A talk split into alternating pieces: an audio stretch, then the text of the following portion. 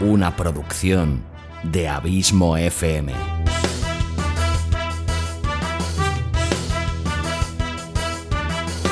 ¿Quieres disfrutar de tu tiempo libre escuchando grandes historias, audiolibros y relatos? Un podcast literalmente literario.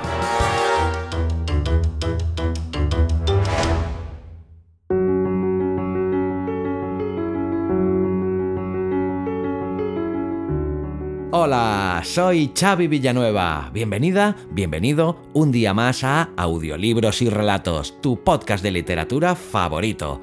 O eso espero. Capítulo 175, vigésimo quinto de esta quinta temporada en la que tras unos meses de ausencia vuelve la sección del mago del suspense. Vuelve Alfred Hitchcock, presenta. Como te digo, hacía ya varios meses, nada menos que cinco, desde el 10 de octubre del pasado año 2022, que no te traía un capítulo de una sección como esta que tan buena acogida ha tenido siempre por vuestra parte.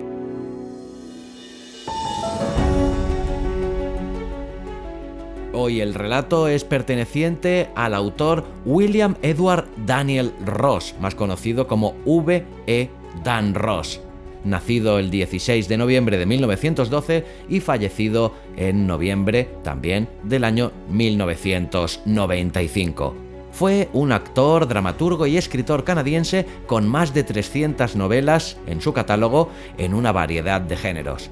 Era conocido por la velocidad de su escritura y según algunas estimaciones fue el autor canadiense más prolífico de todos los tiempos, aunque no se dedicó a la ficción hasta la mediana edad escribió romances populares y ficción gótica como Wet Ross y Dan Ross, y bajo una gran variedad de seudónimos, en su mayoría femeninos.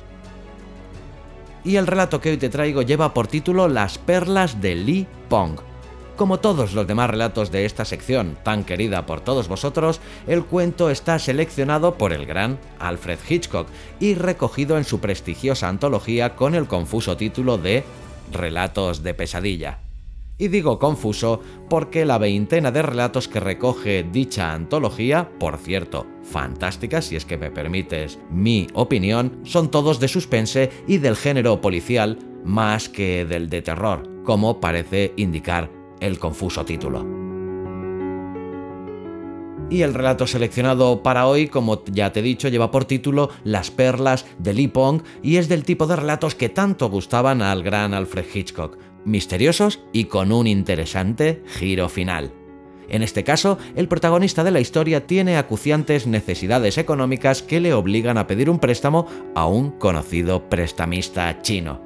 A partir de ahí, el resto de la historia es mucho mejor que la descubras por ti mismo escuchando este misterioso audiorelato que tan gustosamente he narrado y editado para ti. Espero que te guste y como siempre, muchísimas gracias por tu fidelidad, tu constante apoyo y por hacerme sentir tan y tan feliz sabiendo que este podcast te gusta, te acompaña y te sirve de entretenimiento. Te espero aquí la semana que viene con un nuevo autor y un nuevo relato. Y como siempre, larga vida al podcasting y larga vida a la audioliteratura.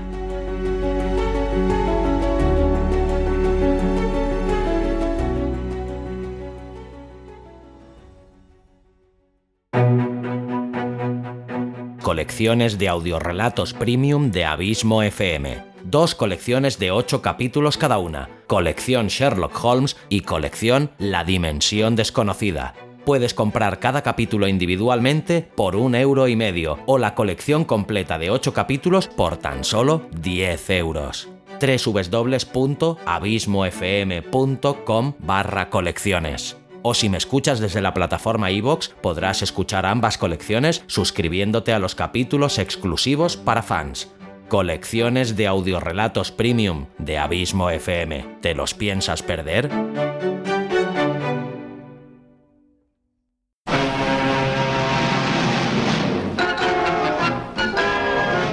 Alfred Hitchcock presenta Las perlas de Lee Pong de W. E. Dan Ross.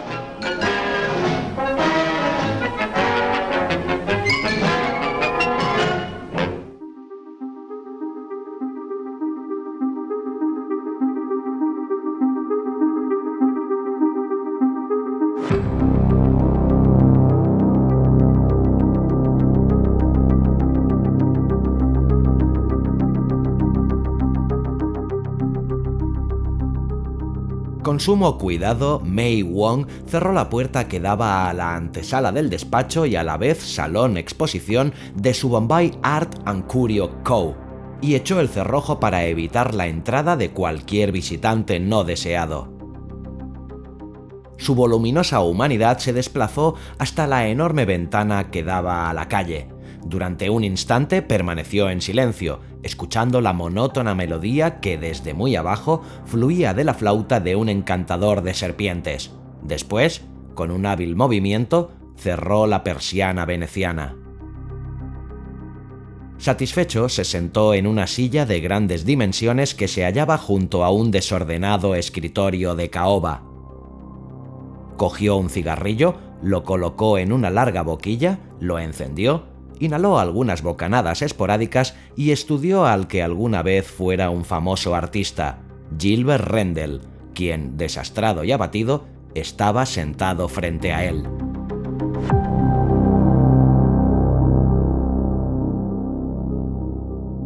El artista se movió, incómodo, en su silla. Con mano temblorosa se frotó la tupida barba que le cubría el mentón.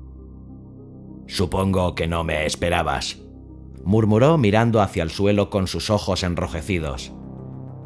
Recuerdo haberte advertido, dijo sin ninguna entonación el anciano chino, que nunca más volvieras a poner los pies aquí. Rendel levantó el rostro cubierto de ronchas y se reclinó en la silla. El único motivo de que haya vuelto es que estoy desesperado. Tengo que marcharme. Me va la vida en ello. Necesito mil dólares para regresar a casa. Mei Wong negó con la cabeza. No serviría de nada, mi querido Rendell. Por cierto, seguramente recordarás las otras cantidades de dinero que te he proporcionado. En todas las ocasiones te las di para que te pagaras el billete de regreso a casa. Tú has aniquilado un gran talento. En algún momento pensé que yo podría salvarlo, pero ya he perdido esa esperanza. El hombre joven lo miró con aire pensativo. Comprendo. Ahora que ya no tienes la posibilidad de hacerte con algunos lienzos más, tu interés ha desaparecido. Seguramente habrás ganado lo suficiente en los viejos tiempos, a costa de mi trabajo como para... Te pagué bien por ello. Lo interrumpió Mei Wong con voz tranquila. Y desde que dejaste de pintar, yo he seguido dándote grandes sumas de dinero, pero ahora se acabó. Esta afirmación hizo desaparecer el coraje de Rendell. Necesito mil dólares, rogó. No seré yo quien te los dé, amigo, sonrió el anciano chino. Pareces haber perdido la última chispa de orgullo que te quedaba. Creo que serías capaz de hacer cualquier cosa para obtener dinero. Quiero dejar de beber, quiero volver a ser yo mismo otra vez. Esos son solo palabras, Rendel, meras palabras. La hora de la salvación ya ha pasado. Para ti la bebida lo es todo. Llegarías incluso a matar para obtener dinero con que comprarla. Hubo un instante de silencio. Después, Rendel dijo, Puede ser que sí. Mei Wong lo miró sin ninguna expresión en sus ojos. Sí, Sí, lo harías. De manera que después de todo es probable que tú y yo lleguemos a un acuerdo. Tú puedes ser el hombre que necesito para encomendarle una delicada misión, una misión que implica matar a un hombre. El viejo chino inhalaba con aire tranquilo el humo de su cigarrillo y estudiaba a Rendell, quien estaba desplomado sobre su silla. Finalmente el hombre joven habló con una voz que sonó cansada. ¿Cuánto cobraré? Tres mil dólares. Buena paga para un asesinato.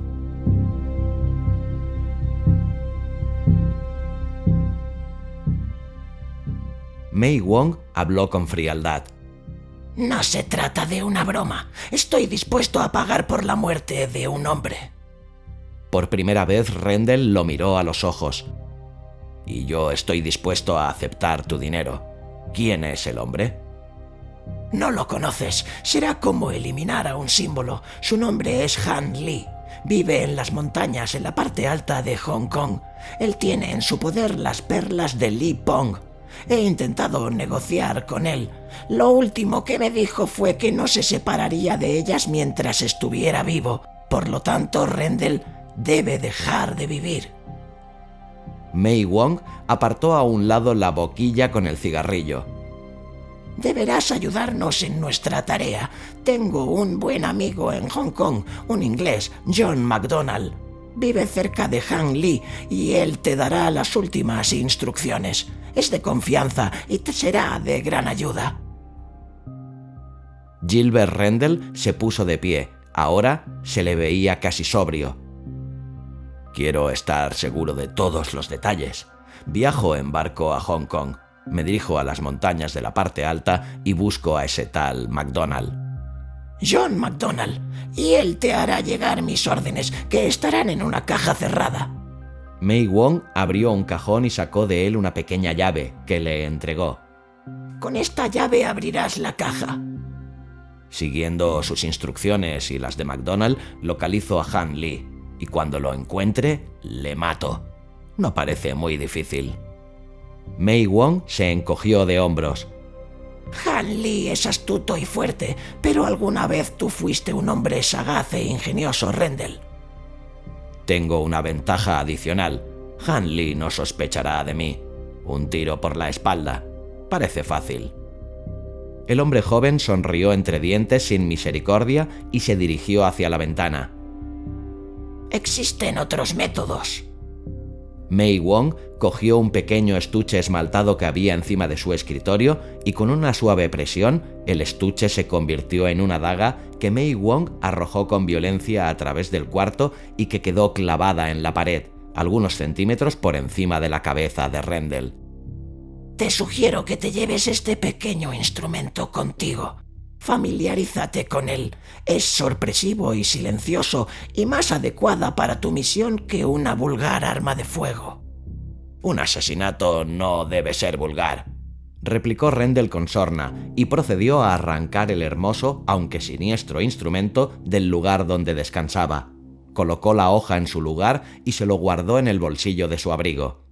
¿Y qué me dices de los tres mil dólares?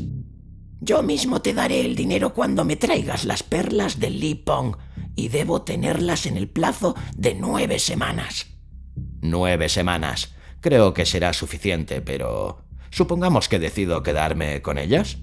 Sería muy arriesgado, Rendell. No estarías en condiciones de sacar partido de ellas. Mei Wong esbozó una sonrisa condescendiente. Lo mejor que puedes hacer es ponerte totalmente en mis manos.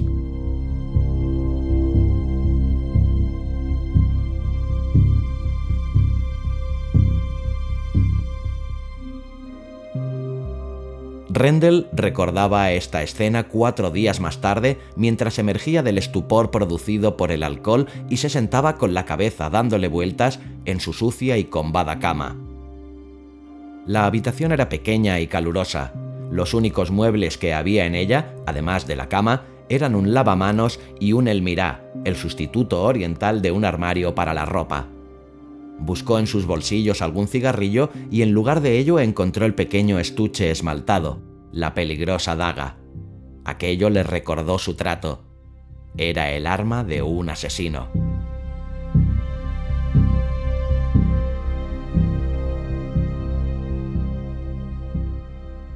Liberó la hoja y se levantó hasta ponerse de pie, apoyando su cuerpo contra el cabezal de hierro de la cama.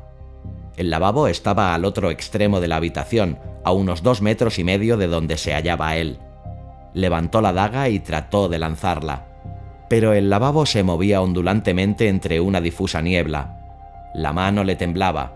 Intentó controlarla, pero no lo consiguió. Sabía que si arrojaba la daga erraría el blanco. No estaba en forma para cuidar de sí mismo.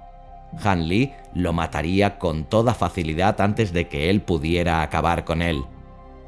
Perturbado por esta evidencia, volvió a guardar la daga en su bolsillo, atravesó la habitación y salió a la calle.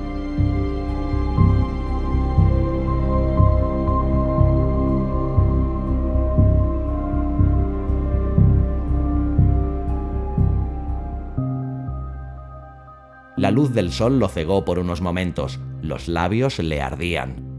Era la hora de comenzar a beber de verdad. El bar de la esquina estaría lleno de gente. Siempre había algún turista norteamericano dispuesto a pagarle unos tragos. Avanzaba a tropezones por la estrecha callejuela, empujando con los codos a la multitud que pasaba a su lado. Un viejo mendigo de ojos acuosos le cerró el paso y con voz quejumbrosa le pidió Una limosna, señor, una limosna. Rendel lo empujó a un lado sin dudarlo, pero luego, cuando se acercaba a la puerta del bar, se detuvo. El barroco reloj dorado que coronaba el marco le llamó la atención. El tiempo estaba pasando para él. Solo le quedaban poco más de ocho semanas. Recordó el estuche esmaltado y su mano temblorosa. No podía arriesgarse a beber ahora. Era tiempo de prepararse para su encuentro con Han Lee.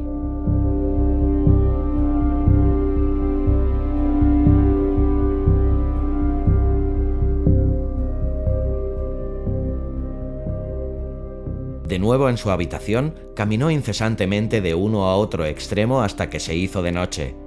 Ahora comenzaba la lucha contra la mortificante sed. Pasó la noche en vela, atormentado. Temía la llegada del amanecer porque sabía que entonces sus ganas de beber serían insoportables. Pero también sabía que debería aguantar hasta que su mano estuviera dispuesta y su mente alerta. Debía prepararse, prepararse para matar sin correr el riesgo de perder su propia vida.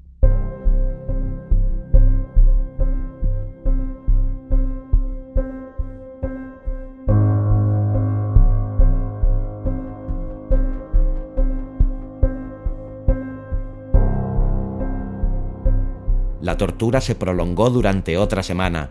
La garganta le escocía y le dolía todo el cuerpo, pero permaneció sobrio y durante todo el tiempo creció en él un odio feroz hacia Mei Wong, el comerciante de objetos de arte.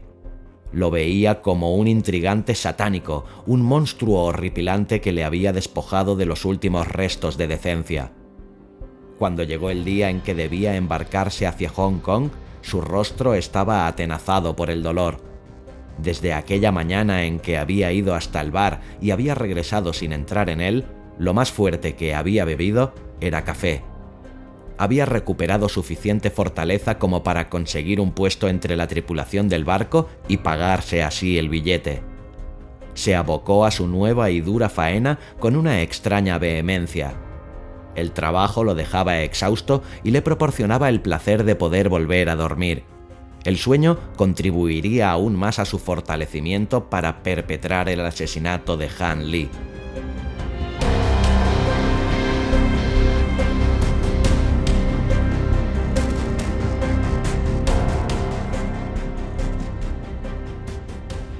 El tiempo libre lo pasaba leyendo plácidamente en su litera.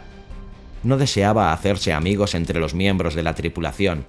En algunas ocasiones lo convidaron con un trago. Una sola vez transcurrió el interminable lapso de un segundo entre el ofrecimiento del trago y su negativa a aceptarlo. Con el tiempo, los días se fueron convirtiendo en una experiencia estimulante y agradable, pero las noches se llenaron repentinamente de sueños perturbadores. Eran sueños de muerte a medida que la daga, bajo el firme pulso de su mano, se convertía en un arma certera y eficaz. Continuó practicando hasta lograr un control perfecto sobre ella. Trataba de imaginarse qué aspecto tendría Han Lee. En sus fantasías se lo imaginaba siempre como un oriental muy anciano y de barba blanca, Quizá fuera un hombre amable de una vasta cultura, y cada día que transcurría lo acercaba un poco más a Hong Kong. Cada día estaba más cercano el instante en que se convertiría en un asesino a sueldo.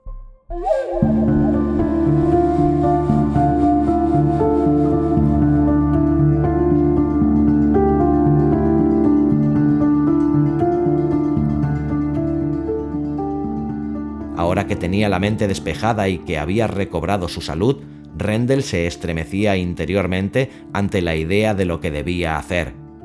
¿Tan bajo había caído como para desear matar a un hombre? Al bajar a tierra en Hong Kong se sintió enfermo de miedo. Solo disponía de tres semanas para completar su misión. Y ahora ya no sentía el más mínimo deseo de asesinar a aquel desconocido. Pensó que debería haber alguna forma de resolver el problema Le llevó poco tiempo averiguar las señas del cómplice de May Wong, John McDonald, e inició el camino hacia las montañas.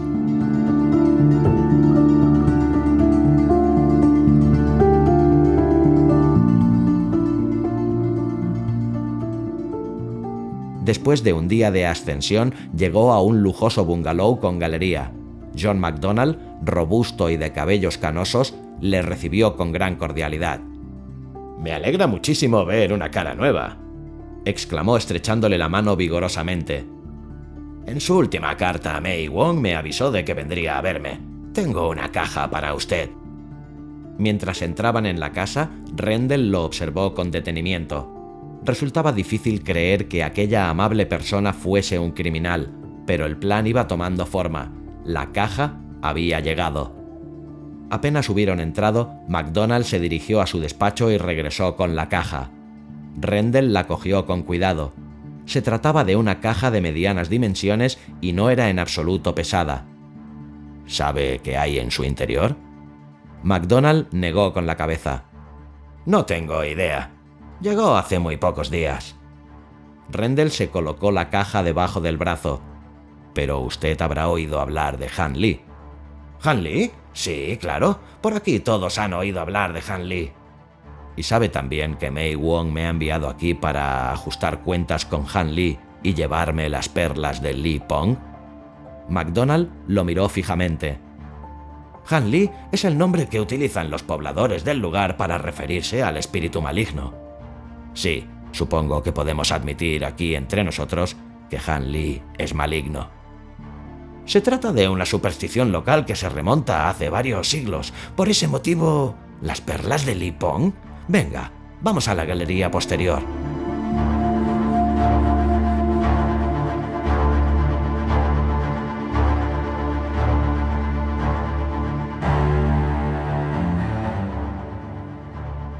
Rendell salió fuera, siguiendo al hombre.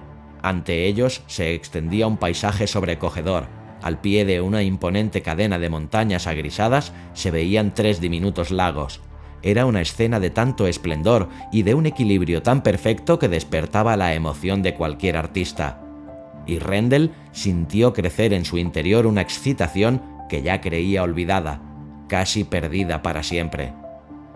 Ahogando la risa, MacDonald le dijo, Aquellas son las famosas perlas de Li Pong. Ya puede prepararse para ajustar sus cuentas con el espíritu maligno, con Han Li. Pero respecto a su idea de llevarse consigo las perlas de Li Pong, habrá de reconocer que sería una tarea algo pesada. Me temo que Mei Wong le ha gastado una de sus pequeñas bromas. Ha estado tomándole el pelo, mi buen amigo. Los ojos de Rendell permanecían fijos en el magnífico paisaje que se extendía ante ellos. Todo lo contrario, dijo en un susurro. Mei Wong ha convertido a un tonto en un hombre. Recordó que aún llevaba la caja bajo el brazo, la depositó sobre la mesa de bambú que había a su lado, buscó la llave y la abrió. En la caja había tubos de pintura, una paleta, pinceles y algunos lienzos. Miró a MacDonald. Sus ojos brillaban y denotaban su ansiedad y también se equivoca respecto a las perlas de Li Pong. Me las llevaré conmigo.